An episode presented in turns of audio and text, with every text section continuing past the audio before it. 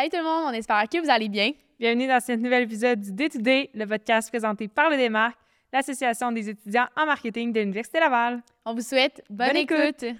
Allô tout le monde, bienvenue dans ce nouvel épisode du Day to Day. Aujourd'hui, on est avec Sébastien et Elisabeth de chez Pizza Salvatore. Allô guys! Allô, Allô? ça va bien? Oui, vous aussi? Oui, merci pour l'invitation. Merci à vous d'être là, c'est ça que j'allais dire. Euh, fait que, premièrement, ben aussi, allô Chloé. Salut, ça va? oui. Euh, donc, euh, ben, premièrement, est-ce que vous pouvez nous parler de vous, euh, dans le fond, justement, votre background, qu'est-ce que vous faites présentement chez Pizza Salvatore pour mettre la table? Bon, ben nous, premièrement, on est cinq frères et sœurs, donc euh, Sébastien et moi, mais aussi Guillaume, Frédéric et Katharina. Puis on a toujours travaillé, euh, tu sais, Pizza Salvatore, c'est une entreprise familiale. Mhm. Donc depuis qu'on est jeune, on a toujours travaillé dans les restaurants, faire de la pizza, de la livraison, répondre aux, aux clients, tout ça. Donc c'était vraiment naturel pour nous de reprendre l'entreprise familiale quand, quand l'opportunité s'est présentée. Donc euh, pour moi, personnellement, là, j'ai fait, euh, on, on est de Québec, donc euh, j'ai fait mes études à Québec. puis pendant mon cégep à Saint-Laurent, j'étais dans le programme business. Il fallait faire une, un stage durant l'été. Donc, c'est la première fois que j'ai travaillé dans un bureau. C'était au centre de service Salvatore avec notre père. Et à la fin de l'été, finalement, tu sais, ça allait bien, tout ça. Donc, euh, je me disais, est-ce que je retourne à l'école ou je reste dans l'entreprise? Mes frères étaient déjà quand même impliqués parce que c'est les plus vieux de la famille. Donc, euh, finalement, j'ai fait un an de cégep, puis j'ai intégré l'entreprise familiale là, comme ça. Euh, quand on a commencé au centre de service, c'était une plus petite équipe. là. Il y avait une douzaine de restaurants. Donc, on a touché un peu à tout. Euh, il y avait des dossiers qui arrivaient, puis ça, je vais le prendre, ça, je vais le prendre, tout ça. Puis plus l'équipe a grossi par la suite, plus euh, les départements se sont formés, puis la structure organisationnelle aussi euh, a pris forme euh, plus stratégiquement, si je peux dire. Donc, moi, euh, j'ai beaucoup travaillé avec Sébastien qui est au marketing, puis après on a comme divisé ça vers les communications. Donc, moi, je suis aux communications et rayonnement, donc tout ce qui est euh, sur les réseaux sociaux, ça prend une, grande partie euh, de, de ce qu'on fait. Euh, mais le rayonnement, les médias, l'image de marque, comment on est perçu, comment on est vu. Donc, euh, pour moi, pour ma part, euh, c'est pas mal ça. Pour mes, mes frères et moi, on a été plus, on a commencé vraiment, euh, ben, les, les filles travaillaient avec nous dans les restos, mais euh, nous, on était comme un peu des, des franchisés dans le fond. Mhm. Fait que c'était des ouvertures, des fermetures, des rushs d'après-bar avec des centaines de clients chauds avant toi. on, a, on a vraiment euh, touché aux opérations pendant à peu près cinq ans, euh, les trois gars. Puis après ça, quand les filles ont fini l'école, ben là, ensemble, on a commencé à travailler au bureau. Puis vraiment, on, on est sorti un petit peu des opérations, même si on, on y va encore dans les restos. Puis c'est ça. Chacun, chacun des cinq frères et sœurs a vraiment son champ d'intérêt. Fait que ça, on est vraiment chanceux pour ça parce que chacun a pris un domaine dans la compagnie qui l'intéresse. Ah, c'est tellement hot. Ouais, vraiment. Je suis comme, c'est vraiment cool que les cinq vous soyez là-dedans, puis que vous soyez en ligne, puis comme tu viens de dire, Sébastien, que vous ayez chacun comme votre petite branche à vous, puis comme, en tout cas, ça tombe bien. Je trouve ça hot. Ouais. Ouais, on est chanceux. Vraiment. Puis, tu sais, justement, tu l'as mentionné, Elisabeth, que la structure a changé. Vous êtes Mm. arrivés, puis vous étiez 12. Là, maintenant, comment, c'est quoi la structure de Pizza Salvatore? À quoi ça ressemble? Ben, tu sais, quand on est arrivé, il y avait 12 restaurants. Puis, tu sais, on, est chanceux qu'on a racheté l'entreprise de nos parents. C'était un réseau de franchise qui était en bonne santé financière. Euh, donc, nous, ayant, euh, ayant navigué depuis qu'on est jeune dans les restaurants, on connaissait très bien les, les opérations. Mais là, maintenant, euh, tu sais, quand tu es sur le plancher, c'est plus facile de faire en sorte que le client devant toi il soit bien servi.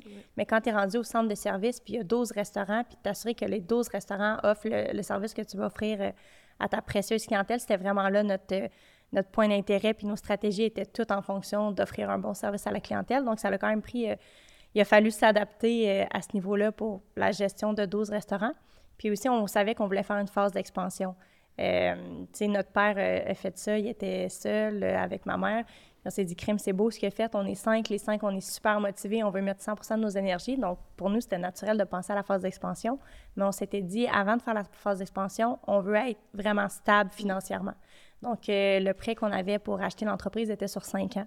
Finalement, ça l'a super bien été. On l'a remboursé en un peu moins que deux ans, en un an et onze mois. C'est suite à ça qu'on a pensé à notre phase d'expansion. Euh, puis c'est ça, la structure organisationnelle de l'entreprise, c'est vraiment ajusté en fonction de l'expansion parce qu'on avait ouvert un restaurant, les cinq ensemble, euh, quelques mois après avoir acheté l'entreprise familiale. Puis les cinq, on était dans les opérations à faire 60-70 heures par semaine pendant environ six semaines. Oh my God. C'est le fun, c'est une très grosse ouverture, ça a super bien roulé. Mais si on veut pousser une phase d'expansion qui est soutenue avec un rythme euh, régulier, on peut pas être les cinq dans les restaurants faire les opérations parce qu'au centre de service, euh, ben, on négligeait un petit peu les opérations du centre. Donc, euh, c'est vraiment là notre frère Guillaume qui avait la vision de la phase d'expansion, qui a vraiment formé l'équipe. Euh, Qu'est-ce que ça prend pour ouvrir un restaurant? Bien, ça prend quelqu'un qui cherche un local, qui signe le bail. L'approvisionnement, bien, on, a du- on a plein de produits locaux euh, lors de la, la période des récoltes, le fromage en grains. Ça prend quelqu'un qui trouve euh, les bons produits dans les bons marchés. Le marketing qu'on va faire dans cette région-là. Donc, bref, il y a une dizaine de départements qui rentrent en compte. Donc, on a vraiment mis une équipe en place pour être capable de faire une ouverture par mois quand on a commencé la phase d'expansion en septembre 2020. Euh, fait que c'est là que la structure a grossi, tu sais, en ayant euh, 13, 14 départements. Puis finalement, ça allait quand même bien. L'équipe est super motivée. Puis on a vraiment des très bons gens, à- à- à- des très bonnes personnes à nos côtés pour euh, faire la phase d'expansion. Puis en avril 2021, euh, on a vu que ça allait quand même bien. Donc, on a augmenté la cadence. Puis on a décidé d'ouvrir un restaurant tous les 14 jours. C'est ça fait presque deux ans que on est là-dedans, mais c'est ça, l'équipe a beaucoup grossi en conséquence. Il y a eu, il y a eu beaucoup d'essais-erreurs entre les deux aussi. Ouais. Ouais, notre phase, tu sais, dans le temps qu'on avait une douzaine de restaurants, on voulait euh, ouvrir des buffets. Ce qu'on ce qu'on a fait, on en a ouvert quelques-uns. Ouais. Puis Saint-Georges, qui est le dernier qu'on a ouvert avant le COVID. Puis dans ce temps-là, c'est ça, 50-60% de nos ventes, nos ventes provenaient du buffet. Quand même. Puis là, ben, le COVID est arrivé. Ouais. La première chose que le gouvernement a fermé avant même de fermer les restaurants, c'était les buffets. Ah, Vraiment spécifiquement. Fait que là, on était les, les cinq enfants chez nous. Euh, On était à l'extérieur, je m'en souviens, c'était un dimanche, parce que quand l'annonce est sortie, puis là, les gestionnaires nous appelaient, ben, tu sais, ils ferment les buffets, qu'est-ce qu'on fait, comment ça va marcher, puis tout ça. Fait qu'on s'est dit, bon, ben, il va nous rester le take-out puis la livraison. Fait qu'on va vraiment mettre l'emphase là-dessus, essayer d'être ultra performant là-dessus. Fait qu'on a baissé nos prix, on a fait des promos qui étaient agressives. Puis notre seule pensée, notre seul thinking à l'époque, c'était vraiment, on veut pas perdre nos équipiers. Tu sais, parce qu'il y avait- il y avait une pénurie de main-d'œuvre dans ce temps-là aussi. Puis on s'est dit, on veut pas perdre nos équipiers pour avoir à rembaucher dans deux semaines quand les buffets vont réouvrir après le COVID. Exact. Deux semaines. On pensait vraiment à ça pour de vrai. Fait que là, ben évidemment, euh, comme je pensais trois jours plus tard, tous les restaurants ont fermé. Puis euh, on a fini la semaine. Ah, en restauration, les marges sont quand même petites. Fait que quand tu as des baisses de 10% ça s'appelle dans le double digit, c'est vraiment grave. Puis quand tu as des hausses de 10% c'est super bon. Puis on a eu finalement, c'est ça, une baisse. euh, tu sais, on n'a on a- on a pas perdu 50 vu que plus que la moitié de nos ventes c'était le buffet. On a perdu 10% la première semaine. Fait que c'était quand même bon. Après ça, la deuxième semaine de COVID, on était à zéro. Puis là, après ça, les hausses ont commencé à arriver, des hausses de 20% par rapport à l'an passé, 30% 40% 50% Puis c'est ça qui a vraiment permis d'avoir un- une grande expansion. C'est vraiment le fait que les volumes par restaurant ont vraiment explosé. On s'est mis à ouvrir aussi des restaurants euh, qui avaient des plus grandes cuisines pour être capable de faire des plus grands volumes, pour pouvoir sortir beaucoup de take-out, beaucoup de livraisons euh, à la fois, mais aucune salle à manger. Fait en général, on passait de 3500 pieds carrés à 1500 pieds carrés, puis on faisait quasiment le double de vente de ce qu'on faisait dans le 3500. Fait que économiquement, le modèle va bien.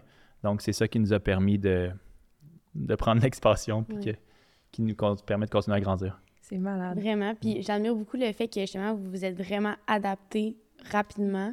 Puis comme que ce modèle d'affaires-là que tu viens de mentionner a tellement comme changé rapidement. Puis qu'au final, c'est super profitable. Puis comme c'est tellement hot, là. Vraiment Ouais. cool. On, on- on s'est adapté, puis je pense qu'on a bien tiré notre épingle du jeu. Ouais. Mais tu sais, de notre côté, on est vraiment chanceux que nos parents n'avaient pas une, une chaîne de steakhouse, mettons. Et vraiment, c'est vrai. Parce que ça se livre pas mal moins bien. Ouais, ouais, C'est tellement vrai. C'est fou. Puis justement, en parlant d'expansion, on- mettons demain matin, on starte une nouvelle succursale. Ouais. C'est quoi les étapes? Comment Ouais. ça, ça se fait? La Ben, ça s'est préparé il y a Ouais. plusieurs mois à l'avance. Ouais. Non, mais pas trop. Puis ça commence euh, par le développement. là. C'est comme euh, le département numéro un de l'équipe, de, ben, premièrement, trouver le secteur dans lequel on veut s'implanter. Parce qu'en ouvrant un restaurant chaque 14 jours, euh, le Québec, c'est grand. On est aussi présent dans trois autres provinces. Euh, de la place, il y en- il y, en a beaucoup, mais de trouver, euh, ben, c'est sûr, il y a un nombre euh, d'habitants de portes là, dans un rayon de kilomètres qu'on veut pour, euh, étant donné que notre entreprise, c'est une entreprise de livraison beaucoup. Donc, euh, c'est la première étape. Après ça, ben, s'entendre avec euh, le locataire de l'i- de l'immeuble. Des fois, quand ça donne, on achète aussi les, les immeubles. C'est un modèle d'affaires qu'on aime. Ça nous permet d'avoir aussi un actif en même temps. Donc, euh, c'est ça, c'est de trouver le local, de signer le bail. Et ensuite de ça, je te dirais, c'est la construction. C'est le gros, c'est une grosse partie de l'expansion. Quand on a commencé la phase d'expansion, sais, aucun de nous avait jamais construit un restaurant, puis on savait que ça allait être une phase soutenue en ouvrant un restaurant par mois. Par la suite, euh, euh, ouvrir 24 restaurants par année, puis c'est des investissements de 10 millions par année, de dire qu'on va prendre un entrepreneur général qui va charger 15% ben, tu sais, c'est plus d'un million, quasiment deux millions par année qu'on allait donner juste en cotation. Fait que c'est ça, on a, on a parti une compagnie d'entrepreneurs général, puis on s'est dit, on va gérer nos projets nous-mêmes. Donc, il y a eu beaucoup d'accrochages. on n'est pas très habitués. Puis, tu sais, euh, on a posé de la céramique à 3 heures du matin la veille d'un restaurant. C'est arrivé une couple de fois. Ou livrer un four à Belleuil. Le four restait dans le stationnement parce qu'on n'avait pas pensé que ça prenait des déménageurs pour amener le four dans le restaurant. Fait tu sais, il y a eu plein d'erreurs comme ça, mais tu sais, on, on a rodé, puis maintenant, on ouvre une équipe à chaque 14 jours, puis l'équipe de construction est super performante, puis on a, on a des bonnes personnes avec nous, mais la construction, c'est environ un 6-8 semaines. Euh, donc, c'est ça. Puis après ça, on a une équipe d'ouverture qui vient appuyer les, les gestionnaires en succursale pour aider à la formation des nouveaux équipiers parce que c'est quand même plus de 30 équipiers lors d'une nouvelle ouverture. Donc, euh, gérer tout ce, ce monde-là, puis leur donner des outils pour pouvoir euh, être en mesure d'offrir un bon service à la clientèle. C'est. Mm. Ouais. OK, mais comme, on dirait que vous en parlez, puis ça a l'air si simple. Ouais. Genre, c'est malade. Il y a eu beaucoup d'essais en arrière Ouais, de ça. ouais. On dirait que des histoires comme le four dans le parking, puis on attend d'autres. Ouais. C'est Ah ouais. bon. Il y en a beaucoup. C'est capoté. Peut-être C'est notre genre. Ouais, vraiment. En tout cas, des affaires de même, là, des histoires folles, en tout cas. Tu sais, la structure, c'est beaucoup aussi euh, épaissi parce que, c'est quand même simple. là. On a un, un Google Drive, c'est un sheet Excel. Euh, puis c'est vraiment toutes les étapes avant une ouverture. Donc, il y a environ euh, 2000 colonnes. Puis chaque colonne est associée à un département. Donc, euh, si euh, l'approvisionnement veut voir qu'est-ce qu'il y a à faire, il regarde toutes les colonnes de l'approvisionnement, puis ça dit quelle date ça doit être fait. Donc, vraiment, toute l'équipe, c'est un immense travail d'équipe. Il y a 14 départements, mais les 14 départements euh, travaillent vraiment main dans la main pour assurer que nous, on sait que le 16 mai, on ouvre à telle date, à tel endroit, le restaurant va ouvrir, mais c'est super important que tous les départements livrent leurs tâches à temps. En gros, c'est une grosse to-do list de Ouais. choses à faire avant l'ouverture d'un resto. Puis si chacun, chaque département fait sa job, ben, tout roule rondement. Ouais. Tout va bien. Ouais. C'est ça. Je me souviens, moi, ça fait peut-être un an que j'avais entendu justement Pizza Salvatore ouvre un restaurant aux 14 jours. Puis la première question que j'avais eue, c'était comment ils trouvent les employés? Moi aussi, c'est ça. C'était ma question. C'est comme on dirait ma question qui m'a sauté. Puis je sais pas si vous avez la réponse, mais comment vous faites pour avoir autant d'employés? Le- C'est fou, là. Ouais. Avec le, la situation actuelle, mettons, là. le core, vraiment, sais, le noyau d'un restaurant, c'est tout le temps l'équipe de gestionnaires. Mhm. Chaque fois qu'on ouvre euh, une pizzeria, ça- on met trois gestionnaires dans la pizzeria. Puis, quand as un bon gestionnaire, les équipiers vont venir, les équipiers vont inviter leurs amis, puis ça va super bien. Puis, on s'est toujours posé la question comment est-ce qu'on va faire pour avoir les meilleurs gestionnaires possibles d'équipe qui vont faire en sorte que les équipiers vont être super motivés, que les équipiers vont être consciencieux de faire des belles pids, qui vont être euh, souriants aux clients, etc. Puis c'est là qu'on a comme créé le programme de franchisage qui est vraiment différent des autres compagnies dans le sens où les gestionnaires viennent travailler avec nous. Il faut qu'il y ait des bons résultats pendant deux trimestres consécutifs sur des KPI. Fait que, il y en a un qui c'est euh, le CSI, fait que l'indice de satisfaction des clients qu'on appelle. C'est comme un indice qu'on a à l'interne pour savoir en gros si les clients sont satisfaits ou pas. Ensuite, le- les deux plus grosses dépenses en restauration, c'est la masse salariale puis le coût de nourriture. Fait que si on a des bons résultats sur ces trois KPI-là, puis pendant deux trimestres consécutifs, ben, ils peuvent devenir propriétaires de leur pizzeria. Puis le prix qu'ils payent leur pizzeria, c'est 3,15 fois les profits qu'elle génère. Puis il n'y a aucune autre chaîne de franchise, en tout cas à notre connaissance, Ouais. qui vend des franchises un pourcentage, un multiplicatif des profits qu'elle génère. Ouais. Tu fait que c'est vraiment fair tout le temps. C'est tout le temps 3,15 fois les profits que la pizzeria génère. C'est ça le prix que les gestionnaires vont payer. Puis, ça, puis en plus de ça, on les finance à 100 Fait que, ils n'ont pas, mettons que tu veux t'acheter une franchise de peu importe la brand, que ce Ouais. soit euh, Subway, Sushi Shop ou peu importe laquelle. Tu sais, d'habitude, tu prends environ tu sais, 100 000 dans tes poches, puis tu vas emprunter à la banque euh, 300 000. Fait que, il faut que tu sortes un 100 000 de tes poches, puis le reste, la balance la- du prix de construction, tu le finances. Avec nous, c'est ça, ils sortent rien, on le finance à 100% puis on le finance au même taux d'intérêt que le programme de prêt aux petites entreprises du gouvernement du Canada, qui est un programme régi par le gouvernement du Canada. Ouais. Fait que c'est super transparent. Euh, le prix qu'ils vont payer, ça va tout le temps être 3,15 fois les profits. Puis ce programme-là nous permet de vraiment attirer les meilleurs gestionnaires, donc faire en sorte que les équipes soient plus stables euh, en bout de ligne. J'adore. Vraiment. c'est vraiment- J'allais dire, on s'en porte sur un, là. Je suis donc. Mais ouais, c'est ça. Puis c'est, non, ça nous a vraiment. C'est ça qui nous permet de croître. C'est ça qui nous permet aussi, selon moi, d'avoir les moyennes de vente par unité qu'on a actuellement. Puis en bout de ligne, c'est en restauration, tu as beau avoir plein de restaurants, mais ce qui compte vraiment, c'est ta moyenne de vente par succursale. Mhm. Pour savoir si tu es en santé ou pas. Ouais, Ouais. exact. Vraiment. Puis là, au début, vous avez dit que vous en aviez 12. Là, on est rendu à combien? Mettons, là, on est en quoi? Aujourd'hui. 2022. Aujourd'hui, il y en a qui. Hein, à Mirabel, ouais. on- ça va être euh, le 64e. Wow, félicitations, guys. Bravo, bravo. Merci beaucoup. Oui. Depuis 2020, maintenant? Ouais, septembre 2020. Mais, tu sais, puis on, on dit félicitations, tout ça, mais tellement l'équipe derrière, puis il y a beaucoup de gens aussi euh, au centre de service que, ben beaucoup, c'est sûr, qui s'en viennent diluer avec, euh, bah, a- on est rendu plus d'une centaine là, au centre Ouais. de service, mais il y a des gens dans l'équipe de gestion qui étaient dans les restaurants avec nous, qui n'avaient pas nécessairement de background, justement, pour construire un restaurant, puis maintenant, ben, ils dirigent l'équipe de construction. Puis c'est des gens qui ont grandi avec nous à l'interne, puis qui c'était juste à- de par leur volonté, Mhm. euh, qui ont accompli vraiment des grandes choses, puis c'est un très gros travail d'équipe, là. C'est vraiment cool. Puis au niveau de... Là, on a un peu jumpé, mais niveau de travailler en famille, une entreprise familiale, c'est comment?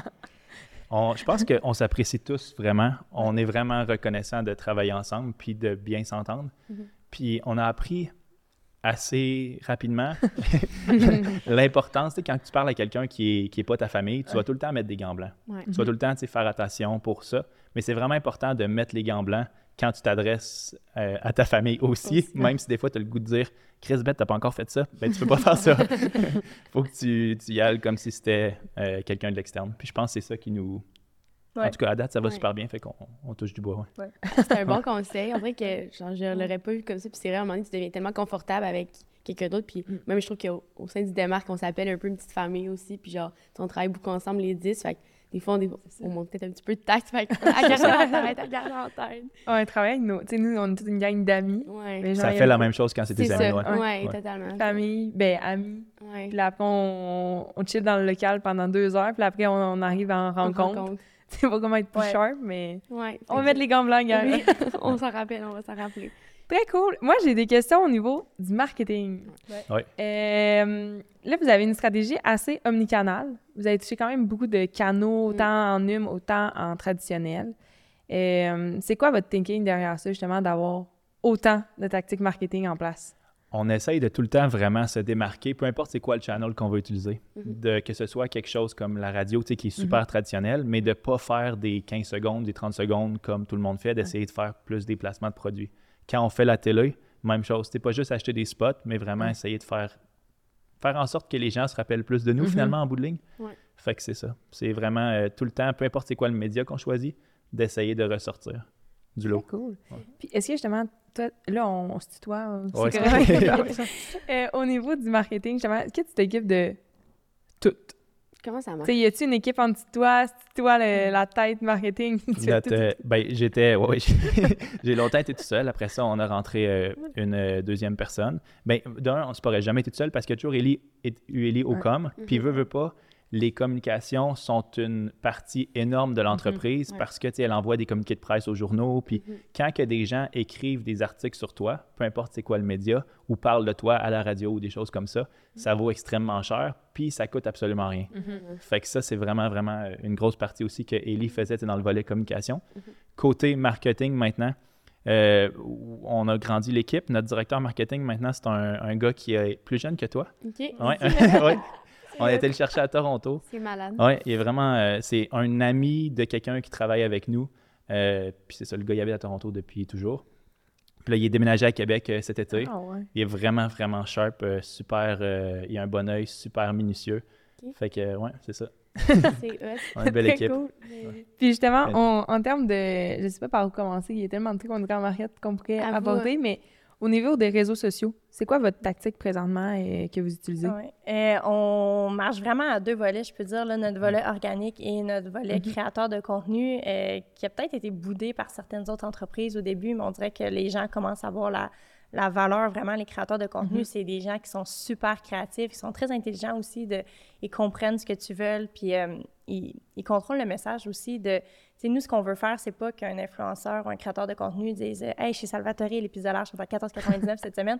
On veut vraiment plus un placement de logo ou de produit dans une situation qui ressemble à, ça, à ce qu'il crée naturellement. Mhm. Donc, euh, quelqu'un qui fait souvent des blagues ou peu importe, ben, tu sais, juste qu'il fasse ça avec un, un gilet Salvatore, euh, subconsciemment, c'est, son auditoire va voir ça. Puis nous, ça nous permet de toucher euh, une clientèle, un, un auditoire qu'on ne touche pas nécessairement avec nos propres réseaux sociaux et qu'on y va de manière organique. Puis les gens Euh, trippent aussi quand ils voient.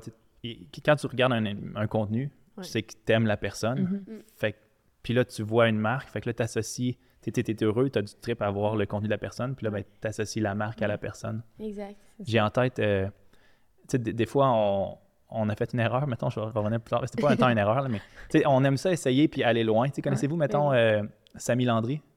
C'est un, en gros, c'est un gars qui se déguise en trans, puis tu sais, il est vraiment trash là, quand il parle. on pourra passer un extrait maintenant.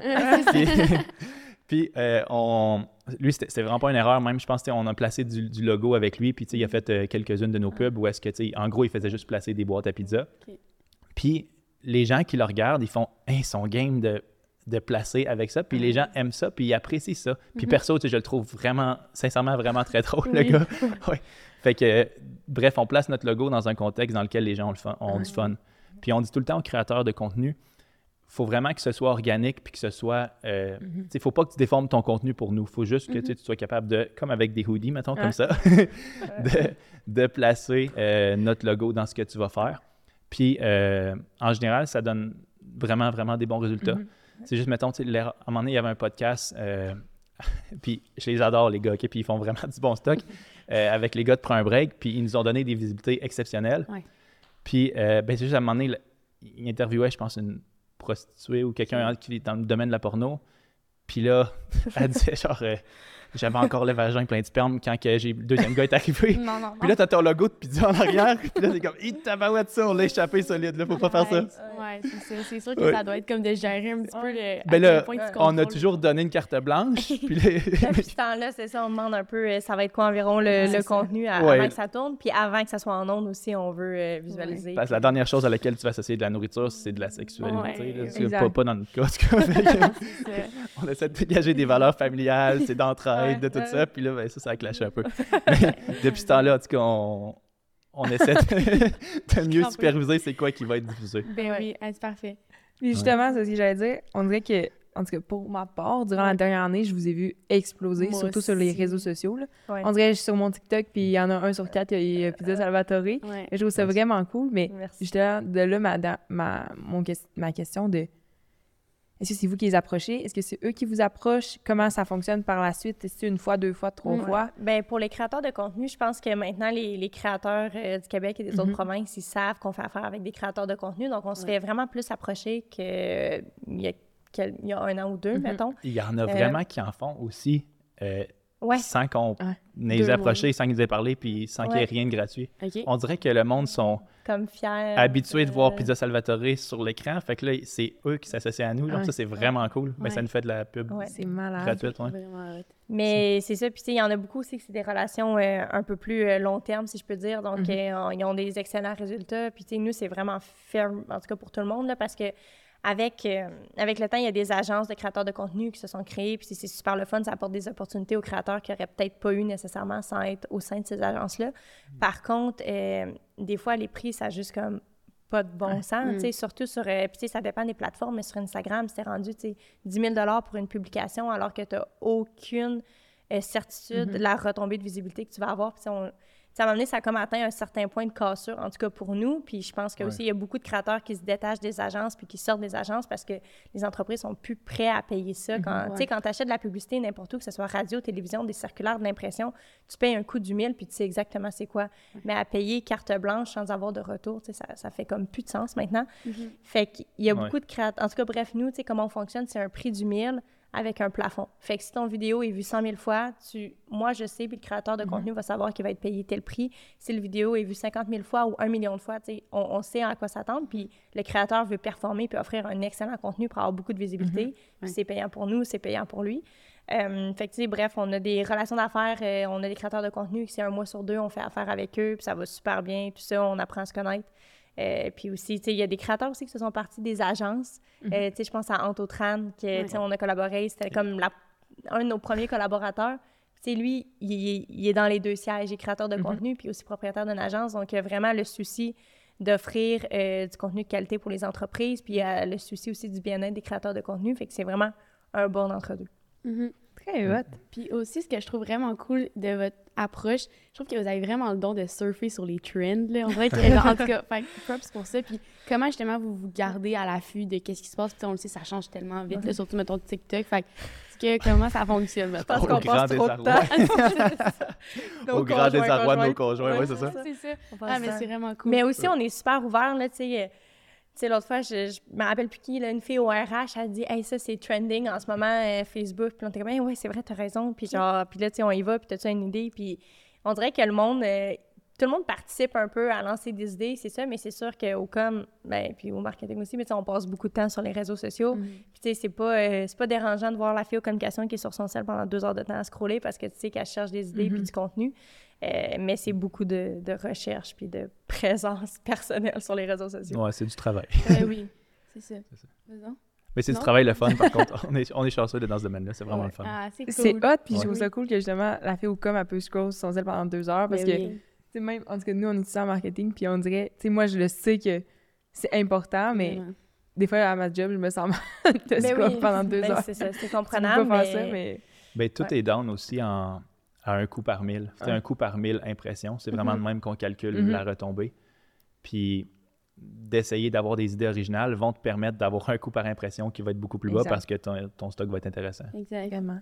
C'est cool. Puis là, on a quand même parlé de market nu, mais au niveau du market traditionnel, tu sais, je sais que je vous ai quand même beaucoup vu dans des pamphlets. Et justement, vous avez parlé de radio, TV tout à l'heure. Euh, comment ça fonctionne, justement, votre stratégie de plus traditionnelle? Puis est-ce que c'est la même clientèle que vous souhaitez venir rejoindre qu'en NUM ou c'est deux personnes complètement différentes? La télé, à part, euh, à part les émissions comme Occupation Double, peut-être, vont être extrêmement vieilles. C'est Mhm. fou quand tu analyses les codes d'écoute. Tu as Mm. souvent, souvent, souvent le, plus que le trois quarts de la cote d'écoute qui a plus de 60 ans. Oh my god. Ouais, c'est vraiment un média qui est probablement en dé- ben, qui est en Oui. fort, fort Ouais. déclin. Ouais. Euh, mais c'est ça. Fait que là, tu essayes de trouver des émissions. No- notre clientèle est plus jeune. Ouais. Mhm. Fait que c'est plus du 18-45 qu'on va viser. Ouais. Puis ben, c'est des émissions comme euh, Occupation Double. On fait du média traditionnel. On, a- on essaye tout le temps des choses. Fait que, par exemple, Ouais. on a fait un blitz de radio Mhm. l'été passé. Puis euh, on s'est dit, bon, ben, on va essayer de faire ça différemment encore. Fait qu'on a fait des placements de produits dans les émissions. Fait qu'on envoyait de la pub. Puis tu sais, les animateurs en parlaient en ondes. Ouais. Euh, puis on s'est dit, on va essayer ça. Ouais, c'est ça. Puis euh, ça n'a pas été tant bon pour vrai en termes de retour. Ok. Fait que là, on s'est dit, bon, ben, peut-être que la radio marche moins, peut-être que le monde est plus sur Spotify ou des choses comme ça. Mhm. Euh, notre clientèle, du Mhm. moins. Fait que ça, on met la radio de côté pour l'instant. La télé, la première fois qu'on a fait, justement, c'était avec Occupation Double. Il y a la grosse histoire. Ouais. Oh my God. Oh non! Ouais. Ouais. On n'est pas obligé d'en parler si vous voulez pas, mais mettons, si jamais. mais non, mais je pense qu'on a quand même... euh, non, ça, non, Belle a été euh, peu, super euh, accommodant. Ouais. Euh, Puis, tu sais, c'est sûr que tu veux vraiment pas associer ta marque Mhm. avec quelque chose de négatif. Mhm. Euh, ceci étant dit, les ventes ont été excellentes. Fait que, fait que, tu sais, je pense que les gens qui l'écoutaient aimaient l'émission. Fait que, tu sais, on revient au contenu où est-ce que Mhm. c'est, on va pas nécessairement aimer le contenu de tous les influenceurs, mais les gens qui les regardent vont l'aimer. Ouais. Donc, c'est bien d'être là quand il y a un contexte de plaisir. Puis d'être là le plus possible et non dans des traditionnels. 30 secondes que maintenant, en plus, la plupart des gens peuvent juste le skipper, les pubs, Ouais. à cause qu'ils Mhm. l'écoutent soit en ligne ou soit en rediffusion. Ouais. Fait qu'on- On a fait Mais- de la radio, circulaire, on en fait. On s'est toujours fait dire que le circulaire, quand tu faisais de la livraison, Ouais. c'était ton pain puis ton beurre. Euh, on a essayé d'en enlever pour la première fois il y a un an et demi maintenant, au mois de En décembre. décembre, oui. Ouais, décembre, pas qui vient de passer, l'autre d'avant. Ok. C'était à tous les mois, on fait nos circulaires de façon religieuse. Mhm. Puis, euh, tu sais, c'est dans le gros, on envoie des menus par la poste. Puis là, on s'est dit, bon, ben, on va essayer, voir s'il y avait des hausses de papier. Tu sais, je sais pas, vous avez sûrement entendu des hausses des 2 par 4 pendant le COVID? Euh, ah, vous êtes trop jeune. vous êtes trop jeune, OK. En tout cas, les matériaux ont jumpé, le papier a triplé. Oui. Euh, fait que... OK. Ils ont parlé... Le matériau, oui, les papiers. OK. Je sais pas. J'étais en plein Renault chez nous, ça doit être pour ça. Ok. Mais euh, puis là, le papier a jumpé. Puis là, on s'est dit, qu'est-ce qu'on fait si on essaye de le skipper? Fait que là, on s'est dit, au lieu de. La distribution de circulaire nous coûte environ 150 000 par mois, ce qui est vraiment beaucoup d'argent. Mhm. Fait que là, on s'est dit, à la place de faire ça, on pourrait redonner 100 000 à nos clients. Genre, puis c'est vraiment cool, ça ferait Ouais. parler. Ouais. Puis euh, les ventes ont été super bonnes. Vraiment, vraiment. Puis. euh, Mais encore là, c'est un budget qu'on a pris pour mettre euh, un peu plus sur le numérique. C'est sûr, ça nous a apporté une visibilité dans, les, dans les médias nationaux. Radio-Canada en a parlé, euh, Mhm. Journal des Affaires, quand même les médias en ont parlé. Mais on a quand même pris ça pour annoncer les gagnants puis faire connaître le concours. Ça s'est beaucoup passé sur les réseaux sociaux. ouais. Puis cette année-là, c'est ça, on l'a fait pour la deuxième année en décembre dernier. Mais la première fois qu'on l'a fait, on faisait tirer 10 lots de 10 000 Fait que là, euh, puis c'est ça, puis tu sais, comment on faisait euh, connaître ça, c'est qu'on annonçait les gagnants euh, sur les réseaux sociaux de par des créateurs de contenu. Fait que, mettons, tel créateur qui habite à Laval, ben, il allait faire un gagnant à Laval, il filmait sa réaction, il le mettait sur ses réseaux sociaux, il allait chercher un auditoire euh, X. Nous, on le repost sur nos réseaux sociaux, on va chercher un auditoire Y. C'est ça, les, ça avait vraiment bien... euh, Les ventes ont été super bonnes, Ouais. en tout cas. fait qu'on l'a refait cette année aussi. On s'est donné un peu plus de troubles. C'était 100 lots de 1000 On s'est dit, on va essayer de toucher un peu du monde un peu Ouais. partout au Ouais. Québec. Euh, ben, puis, Puis c'est au. Nouveau-Brunswick, Nouvelle-Écosse. Ouais, c'est ça. C'est ça. On a Ouais. fait 100 autres 1000 Ça a bien Mais ça, été. ça a bien été. Ça a bien été aussi. Fait Ouais. qu'on aime ça, c'est essayer des affaires out of the box, bref. Ouais. Oui. Puis l'an passé, on avait fait avec euh, Matt Duff, la pizza payante. Où est-ce que si tu commandais, tu avais une chance sur Matt Duff qui vienne te livrer, puis là, il te posait des questions, puis tu pouvais gagner comme, euh, je pense que c'était 1000 pièces par Ouais, bonne réponse. jusqu'à 5000. jusqu'à 5000 c'est ça. Fait que ça, c'était ses réseaux sociaux aussi. euh. C'est hot. Puis en prenant l'argent des circulaires à la place de faire des circulaires. Fait qu'on aime ça prendre l'argent des circulaires pour essayer des nouveaux trucs. En général, quand on fait ça, ça marche bien. Ouais. Fait que, ouais. puis c'est juste un mois qu'il n'y a pas de circul- circulaire, dans le fond. ouais, Ouais. ouais, c'est ça. Puis justement, ces idées-là, c'est qui qui y pense? T'sais? Ouais. C'est nous. Est-ce que tout se fait à l'interne? Ou vous- Ben, c'est vraiment des. sais, le, le 100 000 qu'on faisait tirer, ça, c'était un coup de tête quasiment. Ouais. Ouais. Tu sais, ça fait, on l'essaye, on va voir ça quoi, fait. euh, Une semaine avant de décider si on envoie des circulaires ou non, là, c'était vraiment dernière minute. là. Ouais. C'était vraiment, euh, on l'essaye puis on verra ce que ça donne. Finalement, ça, ça a été un bon coup de dé. Mm. Mais euh, ouais. Matt Duff, la pizza payante, même chose. On parlait, qu'est-ce qu'on préfère, qui va faire Ouais. parler, puis Ouais. tout ça. Ouais. Très cool. Puis ju- justement, là, je repose ma question, Oui, mais ça. est-ce que tout le marketing est fait à l'interne ou vous travaillez des fois à l'externe avec des agences ou peu importe? À l'interne. Tout in-house. Ouais. Ouais. On aime ça. Ouais. On adore. Ben, je, je pense que tu as beaucoup un, t'as un- vraiment un meilleur contrôle sur ton Ouais. image de marque Mhm. quand Mhm. c'est à l'interne versus à Ouais. l'externe. On a aussi pris la décision quand on a racheté l'entreprise de nos parents en 2018. euh, à ce moment-là, le slogan, c'était moins cher et fier de l'être. Puis, tu sais, c'est bien correct. tu sais, Ça allait chercher une certaine clientèle, puis l'entreprise était financièrement en santé. Puis, mais tu sais, ça appartenait plus à nos parents. Puis nous, on Ouais. s'est dit comment on veut être perçu, qu'est-ce qu'on veut dégager? Puis je me rappelle, on était les, les cinq dans la salle de conférence. Puis on avait comme un débat un peu, euh, pas un débat, mais on, on se réf- on- Les on cinq, on était d'accord, sauf notre père. non, mais tu sais, quand on s'est dit, est-ce qu'on va être un peu plus perçu euh, Starbucks, haut de gamme, euh, vraiment euh, classe, ou une entreprise le fun, dynamique, puis tu sais, on était comme crème, on a 20, tu sais, on avait à ce moment-là Mm-hmm. euh, entre 20 et 30 ans, je sais pas, tu sais, on est quand même dynamique, tout ça. Puis c'est à ce moment-là qu'on s'est dit, OK, bon, on va tourner notre image de marque plus ben, à notre image, là, jeune, dynamique. Et tout puis en aussi- essayant tout le temps de dégager l'image high-end. Notre but, quand on fait une- les recettes, mettons les, les pizzas, si on fait des tests, comme c'est vraiment tout le temps de faire en sorte que le produit soit le meilleur, meilleur possible en premier. Puis après ça, on ne check pas vraiment le prix des ingrédients. Je pense que les gens aiment mieux payer leur pizza euh, deux piastres plus cher Mhm. Ouais. que d'essayer d'être tout le temps le moins cher. Ça. Fait qu'on dit, on va arrêter de se battre sur les prix. Euh, même si on, on a tant des promos, je pense qu'ils sont bien perçus par les clients. Ouais. Mais euh, notre core, core, core, notre, notre focus principal va vraiment être d'avoir, euh, d'essayer bon de livrer produit. la meilleure pizza possible. Ouais. Mhm. C'est sûr qu'on n'ira jamais faire une pizza avec du caviar dessus, là, vu que c'est, c'est pas notre brand. Ouais. Mais euh, Tout le temps de qualité. sais. tout le temps, la- ouais, c'est Ouais. ça. Le quand on fait les tests, euh, tu sais, quand les achats apportent les tests, mettons, mettons qu'on teste le bacon, ben il y a quatre pizzas sur la table avec quatre sortes de bacon différents. Puis la première question, si on parle même pas de prix, c'est laquelle que le monde a préféré. Donc tout le monde prend un petit morceau des, un petit ou un plus gros morceau des quatre, euh, des quatre pointes. Puis là on goûte, puis ben moi c'est celle-là ma préférée. Puis ceux qui ont le plus de votes. euh, ben, tu sais, c'est avec ceux-là qu'on va travailler puis que les négociations vont entrer en compte, mais jamais on va se dire, ah, ben, dépendamment du prix, euh, rapport euh, Ouais. goût et prix, c'est vraiment le goût, puis après ça, on va travailler fort pour avoir un bon prix. C'est hot que vous ayez pris ce tournage-là, Ouais. de justement être pas cher, à être funny funky maintenant. Ouais. Parce que je pense que ça vient plus nous joindre aussi, tu sais. Moi, je sais pas, moi, les, les trucs de pizza, ils coûtent combien ailleurs. Puis, Mm. tu sais, c'est pas nécessairement là-dessus que je vais m'arrêter, mais ça. là, je, sais qu'à toutes les fois qu'on se commande la pizza, ben, on commande tout le temps chez vous. Chez vous. parce Ah que merci. on trouve ça hot. Ben, sais, Oui, vous êtes oui. un de nos partenaires aussi, mais on tripe, mais C'est comme, tu sais, il y a pas une fois cette année qu'on a dit où qu'on commande la pizza. Non. Tu sais, on dirait, je sais même pas c'est quoi les autres places de la. Pour ouais, Honnêtement. Puis, tu sais, quand on a fait un peu l'image de marque aussi, ce que je voulais dire, c'est que, euh, tu sais, on, on pensait à des entreprises qu'on aimait, Mhm. tout ça, puis je pense que, tu sais, comme ben, de nos jours, les gens veulent vraiment connecter avec un profil humain et Mhm. non juste une entreprise de voici les produits, voici Ouais. les prix.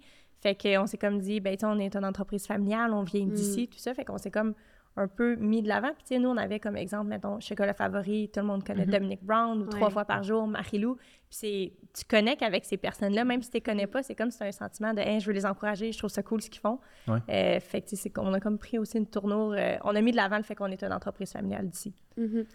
Viser les entreprises familiales, le fun, puis produits de gamme. Fait qu'on essaie de diffuser ça. Mais je pense que c'est réussi. Oui, vraiment, vraiment. Puis j'avais une question, genre, Sébastien, tu as mentionné, tu sais, là, mettons, vous aviez comme un meeting, vous étiez les cinq ensemble, Mhm. puis euh, mettons, votre père qui était pas nécessairement d'accord. Est-ce a, à quel point, mettons, tu sais, eux, c'était leur entreprise, vos parents, est-ce qu'ils ont encore un petit peu leur mot à dire ou genre, comment ça fonctionne? Non. Ben, ils sont out. Je peux dire aussi, notre, le, pas le point de cassure, là, parce qu'on a une super bonne relation avec nos parents. Chaque lundi soir, on est 27, on va tous souper chez nos parents, toute la famille. La fin de semaine, on est au chalet. Oui. On a vraiment une bonne relation. Mais je me rappelle quand notre père était encore impliqué, ça devait être en 2015, euh, on voulait lancer une application mobile. puis notre père est pas très techno. Puis ça avait comme pris trois heures à expliquer la différence entre une application mobile et un site web. Puis là, à un moment donné, on était les cinq avec lui. Puis là, sais, ça avait comme plus de sens. On a C'est dit, c'est normal aussi, il n'est pas né Oui. avec ça, nous on est né avec ça. puis ouais. ouais. Exact. Puis là, on a dit, ben là, tu t'en vas ou on s'en va, là. Tu sais, ça s'en va nulle part, cette affaire-là. Fait que, c'était comme un peu à la blague, mais, c'est là qu'après, il a pris le téléphone, il a appelé Raymond Chabot, puis il a dit, OK, là, on va commencer le processus de, ra- de rachat d'actions. Ben, en fait, en fait, Mm. oui puis non, là, mais tu sais, il y avait. En fait, quand, quand il nous a vendu, il y avait deux options. Soit il vendait à nous, soit il vendait à Pizza Hut. Pizza Ah Hut. Ouais. l'avait approché pour transformer les 12 restaurants qu'il y avait en Pizza Hut.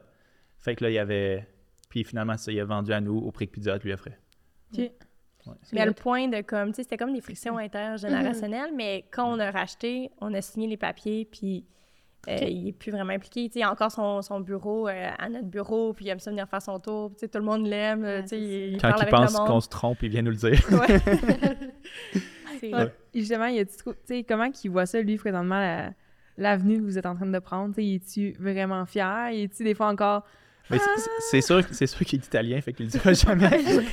Ah, ça, ça, on le perçoit pas trop. Mais je pense qu'il est que content oui, oui, que, que ça soit resté dans la famille Ouais. aussi. Mm. Puis, tu sais, on a, il y a 16 petits-enfants aussi. Fait que je pense qu'il est content de voir qu'on s'est fait approcher dans les dernières années par des multinationales pour se faire acheter. Puis, pour nous, c'est vraiment important que ben, ça reste québécois et qu'on puisse offrir la même opportunité à la quatrième génération. Fait que ça, je pense que c'est quelque chose qui le rend vraiment fier.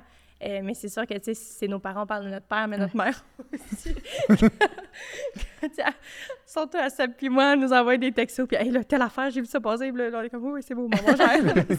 c'est ils ont quand même, euh, tu sais, le sentiment d'appartenance est extrêmement présent, puis c'est normal, puis on l'apprécie, là, qu'ils qu'ils veulent prendre soin de nous comme ça.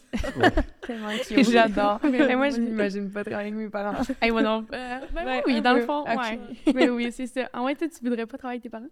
Ben, je sais pas. J'ai l'impression que. C'est vraiment encore, plus facile de travailler avec tes frères et sœurs Ouais. qu'avec une autre génération, je pense. Ouais, Ouais. c'est ça. Ouais. Ben, comme tu as dit, le clash de genre l'application, tu ça fait que genre, C'est tu n'as pas la même vision, pas, Mhm. t'as pas nécessairement le même background. Fait Mais tu sais, c'est tu quand même notre père pour la deuxième génération qui a oui. pris le restaurant familial puis qui en a fait un réseau de franchise de 12 restaurants. Ils connaissent très bien les opérations. Puis avant de changer quelque chose, si c'était en place, ben, il y avait une raison pour laquelle c'était en place, qu'on Mhm. prend conscience puis on prend connaissance. Mais tu on a grandi dans les cuisines. Fait que les opérations, on les connaît quand même euh, très bien. Mais tu sais, ce qu'ils ont fait, c'est vraiment super. Puis nous, c'est juste de changer ça puis de le mettre à notre image un peu. C'est hot. Puis justement, t'avais une question? Non, dirait qu'à toutes les fois, je suis je, on se vais- gagne, on dirait que ben, des fois, on est sur ce divan-là. On se voit plus. Mais vas-y, je vais la poser après. Ben oui, j'allais parler justement de votre application. Euh, comment ça fonctionne? Moi, je trouve ça tellement cool, toutes les promos que vous lâchez là-dessus. En tout cas, fait que l'idée est partie de où, puis à quel point c'est ça pogne, à quel point c'est rentable tout. Fait que- Ça a commencé avant le COVID. Puis il y avait vraiment une tendance dans la restauration à la hausse avec la livraison. Tu sais, DoorDash, euh, Uber Eats, tout ça arrivait. Fait que, que ce soit dans les restaurants service rapide comme McDo ou les restaurants service aux tables, la livraison est en progression. Fait qu'on s'est dit, bon, ben, on, on a deux mecs qui se livrent vraiment bien, la pizza, la poutine. Fait qu'on va vraiment essayer de mettre l'emphase là-dessus. Fait qu'on s'est dit, on va essayer d'être vraiment les meilleurs dans notre buffet, le take-out, puis la livraison. Et on avait des, des bonnes ambitions. Fait qu'on est allé chercher un logiciel en Australie. Euh, ouais, qu'on- Rien de moins. on a trouvé vraiment loin. Qui fait en sorte, en gros, que non seulement il y a l'interface client, mais tu sais, que vous connaissez probablement, Mhm. mais surtout, le- ce qui nous différencie vraiment beaucoup de nos compétiteurs, puis qui, nous- qui nous aide énormément dans, la, dans les opérations, c'est le fait que ça gère la cuisine semi-automatiquement, on peut le dire, oui, oui. Dans le fond, en gros, ça sait tout le temps, en temps réel, tes livreurs sont où sur ton territoire? Puis, en cuisine, les commandes apparaissent dans, dans des écrans, puis les commandes sont en rouge. Et elles vont devenir seulement en verte lorsqu'il y a un livreur qui est à 8 minutes du restaurant sur le chemin du retour. Ce qui fait que même si la cuisine est débordée, tu sais, ce qui arrive des fois, les, les délais sont plus longs, ben, au moins, le client va recevoir sa commande, sa, sa commande va sortir du four lorsque le livreur va revenir au restaurant, puis le livreur va partir avec. Fait que tu n'auras pas de commande qui attendent pendant 30-40 minutes dans l'étagère le temps qu'un livreur revienne. Puis en plus, ça va prendre tout le temps la plus vieille livraison avec ceux qui se livrent à côté, puis les assigner ensemble au livreur. Fait que ça, ça c'est vraiment un gros, gros différenciateur qui nous permet justement d'améliorer. Euh, puis ce système-là, euh, ben, je pense que comme tous les trucs technologiques que tu implantes au début, ça a été une catastrophe, un cauchemar. C'était vraiment. Ouais. En cuisine, puis à un moment donné, juste le système, il lâche, puis là, t'as comme Ouais. peut-être. On n'a plus de papier maintenant, fait que Ouais. t'as peut-être, euh, je sais pas, une centaine de commandes là, mais t'as plus d'écran, fait que tu sais plus c'est quoi les commandes, puis là, t'as les clients qui arrivent, puis c'est vraiment la catastrophe. Ouais, Ça fait ça. une couple de fois. Trois, quatre Un soupers. vendredi soir, mettons, entre- pendant deux heures de temps, je pense entre 5 et 7 heures. Ça plantait moins que deux heures, mais ça paraissait avait- comme huit heures. là. Fait Ça- que, ça- tu ça- t'as du monde qui arrive, oui, la commande au nom de Marie, puis là, ben, t'es comme, ben, c'est quoi votre commande déjà, madame, s'il vous plaît? Mais tu sais, Ah, ça- ouais, c'est ça, ça a vraiment été tough. Puis ça a été vraiment fonctionnel en février à peu près. Puis le COVID est arrivé en mars. Donc, Fait qu'on a vraiment, vraiment été chanceux Très de nice. l'avoir avant que la livraison explose puis que les volumes vraiment euh, grimpent. C'est beaucoup plus simple d'opération pour nous parce que dans les moments fortement achalandés, ben, tu peux avoir euh, trois, quatre équipiers que leur tâche, c'est juste répondre au téléphone. Mais depuis qu'on pousse vraiment l'application mobile puis qu'on a le système de commande en ligne là, 80% de nos commandes proviennent de la commande en ligne ou de l'application mobile. Fait que ça désengorge beaucoup les équipiers qui peuvent se concentrer à la fabrication des aliments. Je me souviens quand on a ouvert euh, Rivière-du-Loup, on est allé avec euh, mes frères, tu sais, pour c'était le premier vendredi. Mhm. Puis euh, on est encore Rivière-du-Loup, c'est le restaurant numéro 24. OK. Fait que tu sais, c'est quand même dans les débuts. Mhm. Ouais. Puis euh, on regardait l'écran, puis j'étais comme, on- il y avait comme cinq. Tu vois, tu as tout le temps juste euh, tes commandes à faire. Fait que tu vois juste deux commandes à la fois, mais tu vois, tu as combien de commandes en arrière dans le back-end qui attendent. Puis on était comme à, je pense, 48. J'avais jamais vu ça de ma vie. J'étais comme, mon Dieu, on a genre 48 commandes. en- Fait que là, tu sais, on faut vraiment aller vite. Puis là, je relève mes yeux comme peut-être 4 minutes plus tard, puis on était rendu à 120. Tu sais, c'est en attente. Fait que là, tu sais, c'est comme ça. Tu n'aurais jamais pu prendre ça par téléphone. Ah c'est tout parce que les gens peuvent commander en ligne, commandent Ouais. tous en même temps. Euh, fait que c'est ça, ça permet vraiment d'avoir un plus gros volume Mm. que le téléphone. Puis pour le client, ben là, il y a l'option euh, du tracker. Mhm. Euh, côté marketing, tu peux faire du marketing spécialisé parce que tu sais c'est quoi qui commande. C'est ça. Fait que c'est vraiment euh, un gros plus, je pense, pour tout le monde, des choses comme ça. Plus vous parlez, là, depuis qu'on est assis, plus je suis fascinée. Là. Genre, c'est Ouais. vraiment hot. J'adore. Puis c'est oui. fou que vous fassiez tout en interne. Ouais. Ouais, le monde pense souvent qu'on est genre là. 12. Ouais, mais- c'est ça, ça me mind blown. Isabelle est venue justement la- il y a deux semaines. Ouais. Isaac est dans notre équipe. ouais. Exact. Oui. Puis, elle parlait de votre équipe, puis vous n'êtes pas beaucoup, là. Vous êtes Ouais. trois. Trois, trois marketing, trois, comme deux. Fait qu'on est cinq, cinq? avec les com et et marketing, ouais. C'est Pour hot. faire tout ça, là?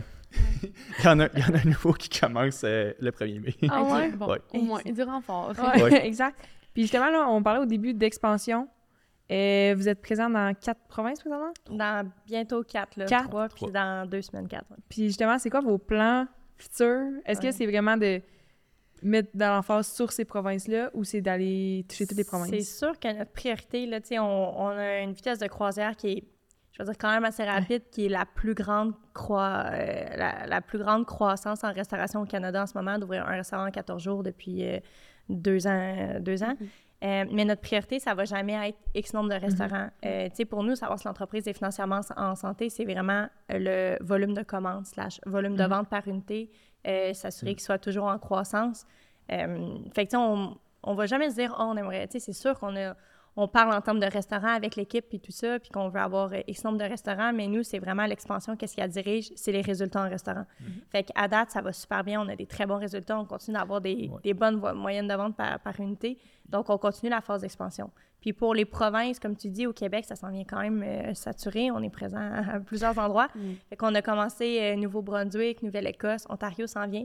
C'est sûr que, mettons, on va voir un, un beau spot à Saskatchewan, ben, on va pas aller l'ouvrir parce qu'on veut vraiment faire notre expansion par rayonnement. Mhm. C'est beaucoup plus facile pour la supervision des restaurants, le marketing aussi. Euh, on va pas acheter, on va pas mettre euh, de la pub à la télé à Saskatchewan, ça coûte excessivement cher. Si Puis il y a juste un restaurant ça. qui va en profiter. Donc, on veut vraiment grossir par rayonnement. Donc, c'est pour ça que les maritimes, qui sont les provinces voisines, et l'Ontario sont venus. Ouais. Euh, mais on va pas mal euh, rester dans, dans Bon. ces provinces-là. là. Vous connaissez sûrement plein de chaînes de restaurants qui ont ouvert plein de restos, Mhm. puis qui ont fermé le- Ouais. la moitié ou le trois quarts quelques Mhm. années après. Mhm. On veut vraiment pas faire ça. Fait que Ouais. c'est pour ça qu'on focus vraiment, vraiment sur le chiffre d'affaires par unité. Cool. Mm. Puis là, tu sais, vous mentionnez justement l'Ontario. On en a parlé un peu avant que le, le podcast débute, mais comment vous vous adaptez côté culture, côté langue? Je sais que ça diffère pas, genre, tant que ça du Québec, mais à quoi on peut s'attendre, mettons, justement, quand on veut s'en aller, mettons, du côté plus anglophone? C'est vraiment différent du ben, parce que au Québec, les gens commencent à connaître la marque. Mhm. Tu sais, Ils nous Ouais. voient sur les réseaux sociaux, ils nous voient à la télé. Euh, fait que, tu sais, je pense que ça- les gens nous connaissent en général. Cependant, quand tu arrives où ça parle anglais. Ils n'ont aucune idée, ils n'ont jamais vu notre logo, ils n'ont jamais vu notre Ouais. marque. Fait qu'on a vraiment une game de notoriété à jouer là-bas. Fait que c'est vraiment ça le. C'est ça qu'on fait aussi au, au Nouveau-Brunswick. Tu sais, souvent, quand on ouvre des restaurants, euh, on met même pas de publicité avant l'ouverture, puis on sait qu'on va avoir un achalandage naturel de par notre notoriété, puis le monde Mhm, nous connaisse des réseaux sociaux, puis a entendu parler de nous. Euh, puis tu sais, au Nouveau-Brunswick, le, le premier qu'on a ouvert à Quispamsis, qui est un tout petit village, euh, pratiquement 100 anglophone, mais le monde ne nous connaissait pas vraiment. Donc, c'est sûr que notre côté marketing, communication a été différent. On n'a pas connu les booms d'ouverture comme on connaît des fois, tu sais, comme Sébastien parlait de Rivière-du-Loup, mais c'est quand Mm. même très, très fréquent qu'on sorte du 200, 300 commandes à l'heure euh, sur les heures de. Tu sais, on n'a pas vécu ça quand on a ouvert euh, au Nouveau-Brunswick. Par contre, c'est le fun de voir que la progression est constante et tout le temps là. Fait que, tu sais, on- c'est juste de se faire connaître, puis après ça, d'être capable de fidéliser les clients. Puis à date, je pense que ça va bien. Puis qu'on a ouvert euh, notre troisième restaurant au Nouveau-Brunswick, mais là, on a battu quand même...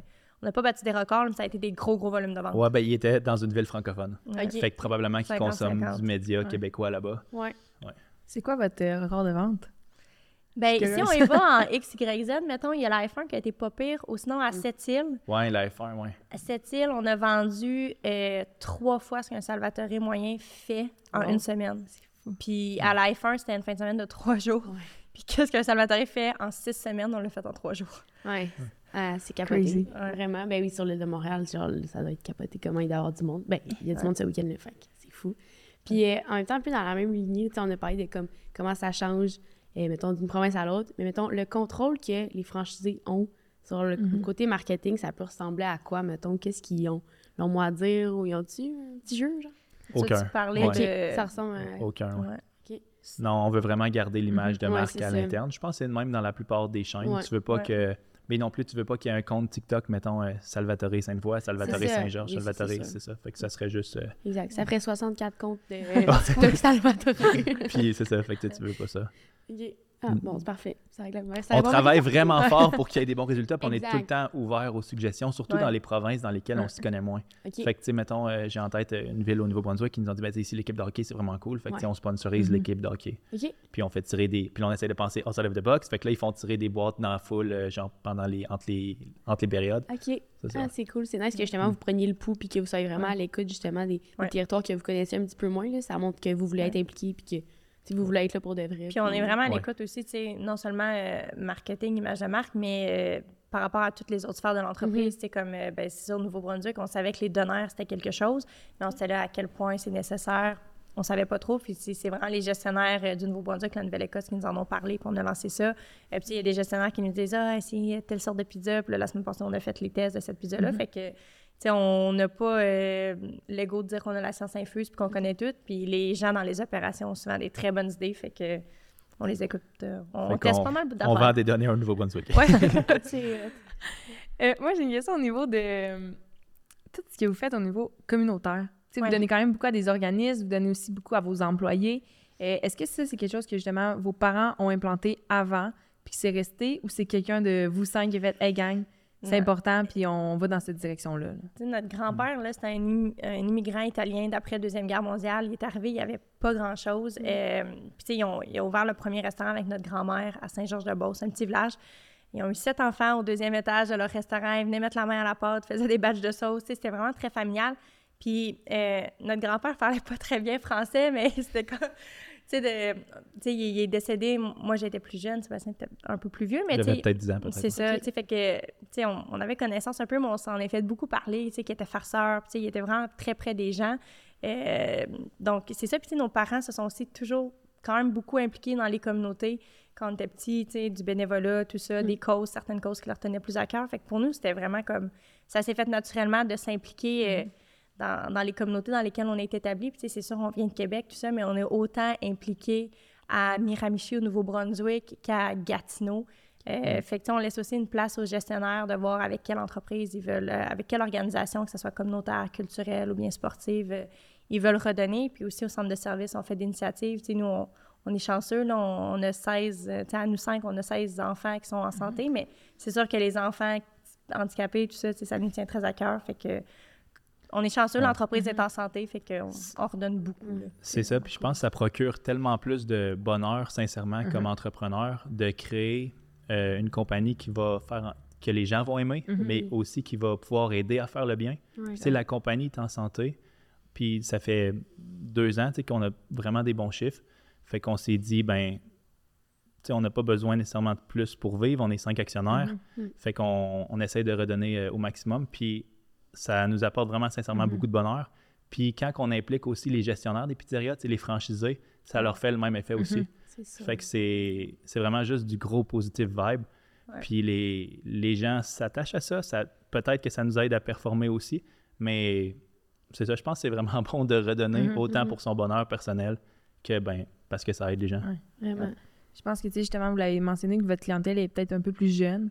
Puis, tu sais, oui, je pense que ça touche tout le monde, puis tout le monde Mm. est vraiment heureux, mais je pense que nous, voir ça, ça nous pousse encore plus à, Vraiment.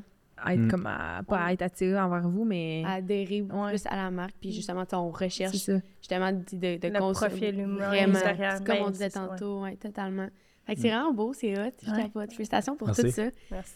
Puis Est-ce là, qu'on est rendu à la question? Attends, mais moi, j'ai une question avant la question. J'ai une question. J'ai hâte de voir c'est quoi la question. Non, c'est rien de stressant. Mais là, moi, ma question, ça va vraiment être moins sérieux que de ce qu'on parle depuis tantôt. Mais on parle de pizza. C'est laquelle votre pizza préf? Ah. Genre, c'est quoi votre go-to pizza Salvatore, mettons? Mais Moi, parce que chinoise. Ouais, là, tu parles de pizza, mais les poutines aussi, là, sont Oui, c'est vrai. Moi, j'ai 35% tellement des faim, commandes ont des poutines.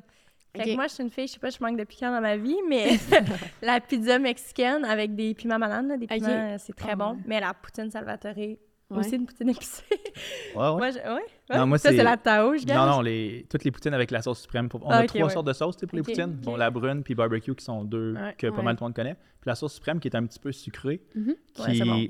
est dans la majorité des poutines maintenant. Sais, je pense qu'elle est plus populaire que les deux autres ensemble. Ok. Puis selon moi, toutes les poutines devraient être faites avec cette sauce-là. C'est Ah ouais, ouais. ça devrait remplacer la sauce Ah, brune. c'est comme Ok. le monde qui commande dans un une petit peu pizza. sucré, c'est vraiment bon. Fait que peu Nous, on va importe aller si tu faire mets un la sauce test après, suprême. là. Euh, Mais moi, je suis vraiment dans Nous, on s'en va là après, on Tu fait prendras des une poutine normale ou une poutine popcorn avec Eh. la sauce suprême, c'est ça l'important. On Ok. fait un review, ouais. Oui, je suis plein de monde qui prennent des poutines classiques chez nous, sauce brune, je suis comme, what a waste. Ou Ouais. genre des pizzas garnies, je suis comme, mais tu sont bonnes, mais Mais oui. ouais, moi j'aime ça. Toi, Claude, ta pizza préf? Ah, moi, c'est la poulet buffalo. On a la même. Ah, moi aussi. Ah oui, ok. Ah ouais. Mais Barbecue, là, c'est-tu euh, barbecue? mais là Non. Buffalo est Euh, non, ok, retiré non, du menu. barbecue, je veux dire. là. Oui, Ouais. c'est la- on Barbecue. est la même. On est la Barbecue. même. Préférée? Fait que t'es- t'aimes un peu le sucré. Oui. Ouais. Moi, j'aime c'est- déjà que Fait que tu prendras une poutine avec la sauce suprême. Parfait. Yeah, c'est sûr. On Mais- va là. Là. down. On va arriver avec notre hoodie. Salut! Mais- Je peux t'avoir mon ramapoil. On est plus. On fera pas inquiétez-vous pas. Ah non, non. Non. Mais on est rendu à la question, Oui, je pense. la question. OK. Dans le fond, c'est vraiment pas une grosse question. Soyez pas stressés. Le podcast s'appelle le D2D. Et puis pourquoi on est parti de podcast, c'est vraiment pour montrer aux étudiants c'est quoi les possibilités de que ça soit ton D2D en finissant ton bac en marketing. Ok. Fait que la question est, c'est quoi vous, votre D2D en marketing? Dans votre quotidien, en fait. Welcome. Ouais, en comme... Ça dépend vraiment de quelle position tu veux avoir. Tu sais, comme Ouais. tu peux avoir un horaire plus régulier. Euh, si tu es dans un poste de gestion, tu sais, de gestion Mhm. d'équipe, tu sais, des fois, il y a des deadlines qui sont serrés, fait que il faut que tu restes plus tard. Euh, mais ce qui est hot, pour vrai, autant en marketing qu'en com, on a vraiment euh, des, gens, qui- des gens qui sont actifs. Mhm. Fait que les trois, on va s'entraîner de 11h à midi. Euh, des fois, c'est au CrossFit, des fois, c'est on fait de la boxe. Mhm. Puis on y va tous ensemble, fait que c'est vraiment le fun. ouais. Ah, c'est bien. Nice. Puis, tu sais, on, on arrive quand même tôt au bureau, on fait Mhm. nos choses, puis là, ça fait un break dans le milieu de la journée. Après ça, on va manger, puis après ça, on continue notre journée. OK. Nous, ça ressemble à ça, puis en com, c'est la même chose Mais aussi. je pense que c'était pas trop ça la question. Je pense que c'est C'est quelqu'un quoi qui ton sort des études, genre, Ouais. sais-tu, ben là, je vais planifier euh, Mais même vous. la circulaire, s'assurer que... Mais tu sais, dans le sens, genre, même vous, qu'est-ce que vous faites, tu sais, Ouais. genre, le matin quand vous vous levez puis vous arrivez au bureau? genre, Ouais. Je sais pas. OK, moi, je l'avais vu de même, ou si tu Ah, voulais les tâches ouais. que la personne Non, fait? ben, les deux. le même genre, c'est quoi ton, tu sais, c'est quoi toi, Sébastien, ton D2D? Tu te lèves à quelle heure, tu fais quoi? Quand tu t'en vas au bureau, quoi est la première chose que tu fais? Quel type de tâche tu peux faire? Le midi, là, on sait que tu t'en vas à la boxe. ou, ça, c'est parfait. La, la fin de la journée, puis le soir, tu sais, est-ce que vous restez au, euh, au bureau jusqu'à 10 h le soir ou vous avez un horaire stable puis vous revenez euh, à votre Mm. famille, puis... Euh, on fait beaucoup d'heures, si on parle de, de moi Ouais. personnellement, Ouais. et, et Ouais. Lee aussi, sincèrement. Ouais. Puis, euh, fait on a la chance d'avoir des, des conjoints et conjointes compréhensifs parce que, ouais, tu, tu fais beaucoup d'heures. ouais. Souvent, il y a le lundi qui est sacré où est-ce qu'on va souper euh, les cinq enfants ensemble avec tous nos enfants puis nos parents, Mhm. où est-ce qu'on est 27 à la fois. Puis ça, c'est tous les lundis souper de famille. C'est de famille. Ouais. À 5h30, le service des enfants commence. Et c'est tellement hot que vous ayez Ouais, c'est comme cute ça, là. Ouais, c'est vrai le fun, ouais. On est chanceux. C'est vraiment Puis les cousins d'être tous ensemble aussi, ils trippent. Ça Eh va oui. vraiment leur faire des, des beaux souvenirs. ouais. Eh oui, C'est sûr. vraiment. Eh oui. Puis toi, Elisabeth, mettons, ça peut ressembler à quoi? Oui. ben moi, c'est il y a quand même une grosse partie ces réseaux sociaux. Euh, Mhm. Fait que, tu sais, ça va selon les journées de la semaine. Là, mettons, tu sais, le vendredi, on va se rencontrer pour voir... euh, tu sais, dans les réseaux sociaux, on veut respecter des niches. Tu sais, euh, si quelqu'un fait tout le temps des vidéos de make-up, mettons, pour faire une vidéo de nourriture, ben ça va pas nécessairement intéresser son auditoire. Fait que c'est un peu la même chose qu'on qu'on essaie de reproduire. Fait que on a quatre niches euh, qu'on a, puis on détermine... euh, ben là, tu sais, la fille, elle, elle a scrollé sur TikTok, puis Instagram, puis Facebook... euh, beaucoup. Fait que, elle va proposer des choses. Puis là, le lundi, mettons, ben là, on va aller filmer ça. Depuis peu, on a quelqu'un aussi dans l'équipe qui est vraiment un, un anglophone des maritimes, qui a peut-être plus une connaissance exacte du marché, puis qui a le festival du cochon à Miramichi, puis c'est important, mettons. Que nous, tu sais, je sais, mettons, qu'il y a Igloo Fest, ou il y a le FEC, ou il- peu importe les événements. Fait que quelqu'un, euh, bref, fait qu'on travaille avec euh, cette personne-là aussi. Euh, mais toute la gestion des commandites, on a quelqu'un aussi à, à l'interne qui a fait juste ça, là, gérer. euh, on s'implique beaucoup, là, c'est Mhm. au-delà de 250, 300 000 par année qu'on redonne dans les communautés. Fait que plus on s'implique, plus on a de, de demandes. Donc, euh, toute la gestion de ça, ça serait que ça roule bien. Euh, notre présence aussi multiplateforme, on veut véhiculer le même message, mais d'une manière différente parce qu'on s'adresse pas à- au monde de la même manière que ça soit sur tel ou tel réseau. Mhm. Euh, fait que c'est ça, là, qu'on qu'on fasse parler nous, rayonner, c'est plus comme euh, mon day-to-day. là. Puis c'est sûr, ben, étant une entreprise familiale en pleine croissance, il y a plein de, de petites affaires qui arrivent. Puis à la fin de la journée, ça fait des grosses affaires, mais euh, c'est ça. Ayant des jeunes enfants, souvent, je pars un peu plus tôt du bureau, mais je travaille le soir quand ils sont couchés. OK. Très hot. Puis Vraiment. j'avais une question, c'était... Ah oui, est-ce que ça arrive encore des fois qu'il y a des problèmes, puis vous allez en succursale, puis euh, allez hop, vous faites une pizza? Ou- Mais je dirais pas des problèmes, mais euh, prendre le pouls. Euh, ouais. On a beaucoup de, de KPI qui des- ouais. d'indices qu'on analyse pour chacune des pizzerias. Mhm. Fait que, tu sais, oui, il y a tout le temps des pizzerias qui performent moins bien, qu'on travaille pour améliorer. Mais tu sais, on a les gestionnaires dans la pizzeria, on a les directeurs de territoire, on a deux directeurs nationaux qui, eux, ont chaque, Ok. chacun huit directeurs de territoire. Puis ensuite, il y a le, le CEO. Mhm. Donc, euh, ben, non, ben, je pense que les feux s'éteignent avant d'arriver à nous s'il y a des feux. Ouais. Mais faut, on est tout le temps en mode qu'est-ce qu'on peut faire pour améliorer le système, Ouais. pour faire en sorte que le client soit mieux servi, faire en sorte que les équipiers soient plus heureux, Mhm. faire en sorte que les gestionnaires soient heureux. Fait qu'on est plus dans travailler dans le futur que dans le présent, mettons. Ouais. Vous avez du monde, anyway, euh, justement, comme tu as dit, pour calmer les feux avant, là. Avant vous. Mais- Avant d'arriver à vous, là. Tu sais, mettons, nous deux, ça fait peut-être un peu plus longtemps, mais on a un, notre, un de nos frères, Frédéric, euh, qui, lui, tu sais, quand même passé pas mal de temps dans les restaurants dans les derniers mois. Euh, fait que, tu sais, c'est sûr qu'il faut être... On, on veut, veut pas, on a passé énormément de temps dans, les, dans les restaurants. Mhm. Puis quand on prend une décision au centre de service, je pense qu'on a quand même un... On sait très bien comment ça se Mhm. répercute euh, sur les restaurants, les équipiers, les gestionnaires. On est encore Mais, capable euh, de sortir des roches. On est- Ouais, ils sont encore capables de faire de la pizza. Mais euh, non, c'est ça. Des fois, ça donne que, tu sais, on a ouvert un restaurant, c'était à Saint-Augustin, mais on était... En tout cas, moi, je suis allée faire un tour, un souper, je suis allée aider l'équipe. euh, Tu sais, il y a une équipe de formation aussi quand on ouvre un nouveau resto, puis ils sont déjà, euh, sont déjà en super appui, ils sont en contrôle. Fait que c'est vraiment le fun à voir que l'équipe est en contrôle. Mais c'est le fun d'aller faire un rush, puis... euh, moi, j'aime ça, là. Une fois de temps en temps, là. c'est parfait, Ouais. ça. Très cool. Puis euh, maintenant, où est-ce qu'on peut rejoindre Pizza Salvatore sur les réseaux sociaux? Donc, c'est aux gens qui nous écoutent, là, comment on peut vous suivre, puis c'est où qu'on peut... C'est ça, vous rejoindre. On est présent partout. pas mal partout. Facebook, Instagram, TikTok, euh, LinkedIn un peu plus corporatif. Là, il y a Twitter qu'on est comme en... Tu sais, nous, au Québec, Twitter, c'est vraiment plus médiatique. Mhm. Mais, euh, tu sais, il parlait de Xavier qui vient de Toronto, qui est quand même jeune. Puis lui, il Ouais. dit, moi, en Ontario, mes amis, bon, on est sur Twitter, puis on échange sur Twitter. Fait que là, on essaie de- On est là-dessus on essaye de se là. plugger sur Twitter aussi. ouais. Ouais, on essaie. Ça sera pas la première fois qu'on part un compte à zéro puis qu'on le monte, mais c'est ardu comme tâche, là, Twitter. C'est Euh, partout. Ouais, partout. Puis en tout cas, on n'est pas sur BeReal, on se demandait si ça valait la peine. je sais pas. Ouais. C'est quand Euh, même une bonne question. ouais. Parce qu'il n'y a pas d'entreprise là-dessus. hein. Non. Mais je sais que mon... en- Ben, où je travaille, on a été présent. OK. Mais on c'est... ben, je pense qu'on est plus tant dessus, mais... Ben, je pense que TikTok, comme- non. Euh, Ouais. ouais, c'est ça. Quand même. C'est que... Il y a eu un bout qu'on l'utilisait full. Après, c'était comme tout le temps les mêmes affaires quasiment. C'est ça. Mais sinon, l'option Discovery est quand même cool. Euh, tu sais, sur euh, Be Real, t'as comme tes amis qui le voient. OK. Mais tu peux le mettre en mode que tout le monde voit ce que tu publies. Mm. OK. Et fait que ça, c'était quand même cool là, pour euh, faire la promotion. Moi, j'avoue. C'est vrai. Ça, on l'utilisait quand même ça. des fois, mais... Ouais. En même temps, Les- ça... Les nouvelles tendances viennent tout le temps, tout le temps des plus jeunes. C'est comme Ouais. TikTok, mettons, mais c'est ma petite cousine qui avait 15 ans à l'époque qui nous a fait découvrir ça. Puis la première fois, j'étais comme, je comprends vraiment pas pourquoi le monde va là-dessus.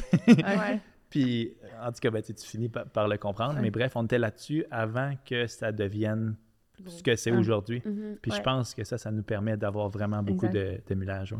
Vraiment. Mais en tout cas, vous perdez rien de l'essayer, je crois. Si tu Ouais, dis exact. que vous, ça, vous avez fait un petit bout, puis Ouais. je sais pas, ça... À voir. Le pire qui va arriver, c'est que Be. Real va redescendre. C'est ça. ouais. En même temps, c'est quand même super authentique aussi comme plateforme. ça. Là, fait que ça revient vraiment à rechercher ce que, tout ce que, que vous prônez puis que vous mettez Mhm. de l'avant. là. En même temps, ça vous permettrait de vraiment avoir tout votre quotidien puis votre day-to-day. Ouais, exact. OK. Mais c'est ça. Fait que, OK, super bon. Ben, tout le monde euh, va rester à l'affût de, de ce qui va se passer chez vous dans les prochains moments grâce aux réseaux sociaux. Puis Claude, on peut rejoindre la démarque où? Même chose un petit peu partout, Facebook, euh, Instagram, TikTok, LinkedIn. On a notre infolette aussi, donc euh, n'oubliez pas de vous abonner. Exactement. Merci. Ça m'a Merci fait Merci d'avoir vous, été super là. le fun. Vraiment. Ben, vous reviendrez. On est Ouais. En tout cas. Ben, c'est cool. Bye, bonne journée. Merci. Salut à tout le monde. C'est ce qui conclut cet épisode du Day to Day, le podcast présenté par les démarques. On aimerait remercier tous les invités de la deuxième saison et également notre partenaire principal, Pizza Salvatore. Merci d'avoir été à l'écoute. À la prochaine.